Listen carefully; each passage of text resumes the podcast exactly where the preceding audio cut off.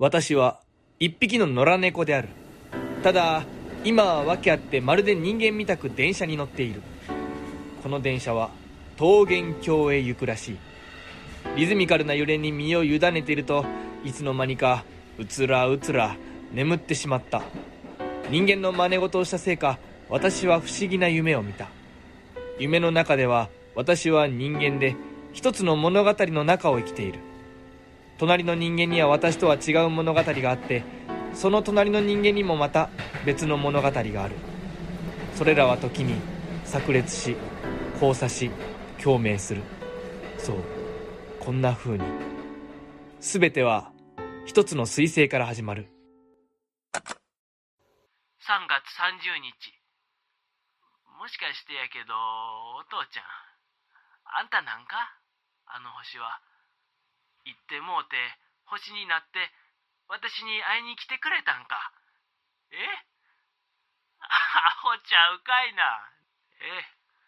お父ちゃん。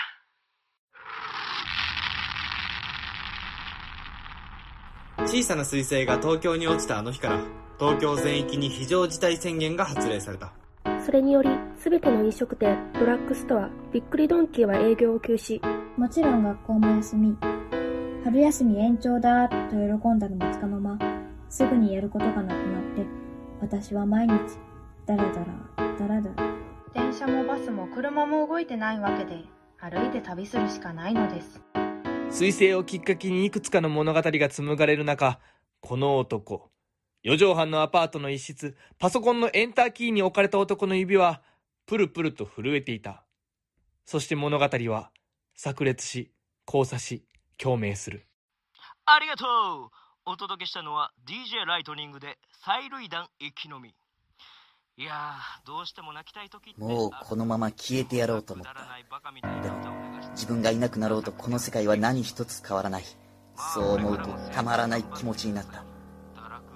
投稿画面に「日本は崩壊する」と書いた。エンターキーに。指を置くおいボケ野郎なあ聞いてんのか？おい誰か聞いてんのかよ？聞いてんだろ。お前お前お前お前に言ってんだよ。誰にも聞かれてない？誰にも知られてない？それが何だってんだよ！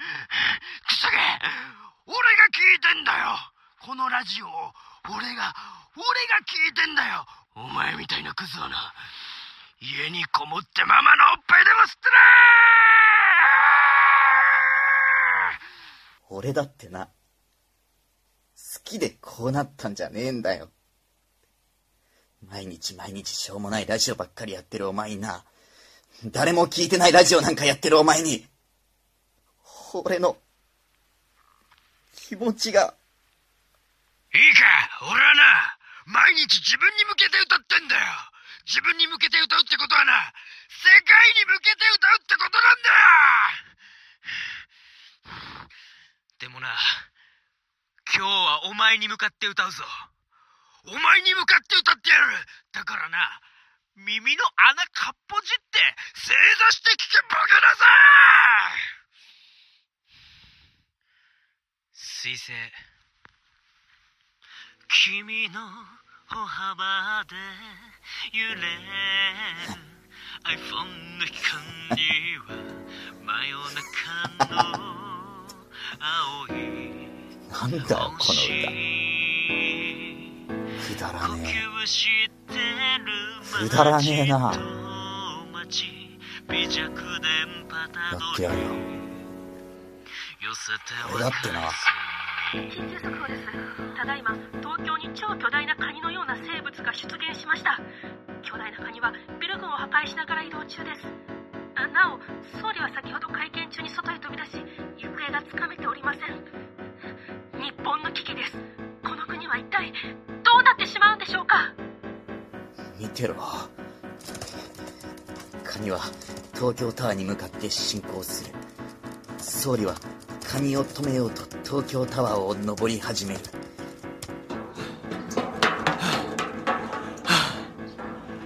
花子カニは東京タワーの前でピタリと止まりそこで総理と対峙する。よう代表者。よくぞ言う通りに動いたな。褒めてやろう。花子を返してくれ。しつこいやつだな。まあ地球人の運命もここまでだ。侵略を開始する。総理の思いも虚しく宇宙ガニは侵略を開始するカニの体内が強い光を放ち始める。強く強くその光はやがてカニを飲み込んで突然弾ける。花火のように弾ける。花子上空で弾けた光は筋のようになって夜の東京に降り注ぐ。光の正体は小さなカニだ。無数のカニが街中に降る。作戦は成功だ。俺の分身が拡散された。分身たちはこの星の人間を服従させるだろう。この恐ろしいハサミを使ってな。ははは俺はひとまず星へ帰るぞ。制服が待ち遠しいな。宇宙怪獣は不思議な光の塊のようになる。これが奴らの本当の姿である。宇宙怪獣は夜の東京をぐるりと一周すると月の隣をかすめ彼方へと消えてゆくごめんね。やっぱりダメだって。お母さん猫アレルギーだから。くしゃみ止まんなくなるんだって。え？え？誰あれ助かったお姉ちゃん服ドロッドロじゃんただいま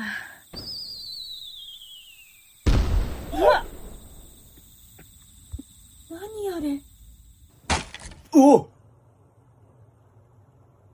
カニ？か、カニが降ってる。うん。てか、姉ちゃんどこいんの？コンビニ？うん。光？星？あちょ、よくわかんないんだけど。だから、ドビのゴールしたら車がピーピーになったから外出たの。そしたらさ、なんか明るってなって空見たら、見たら、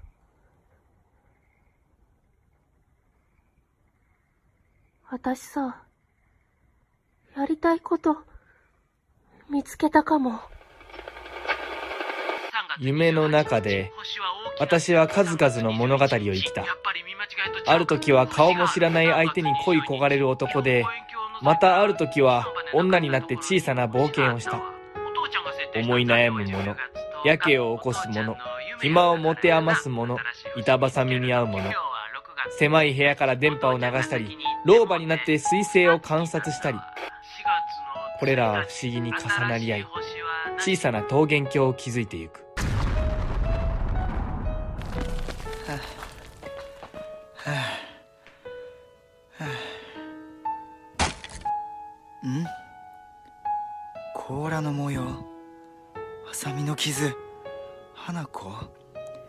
子なのか？宇宙怪獣の作戦は成功し東京中に奴の分身が拡散される。こうして地球は侵略される。かに思われた。ただ奴は一つ大きなミスを犯していた。奴は知らなかった。自分が乗っ取ったカニは一体どんな生き物なのか。そして日本人がカニを食べることをどれだけ愛しているか。東京に小さなカニがたくさん降ったあの夜、政府は未知のガスや地盤沈下が嘘だったことを認めた。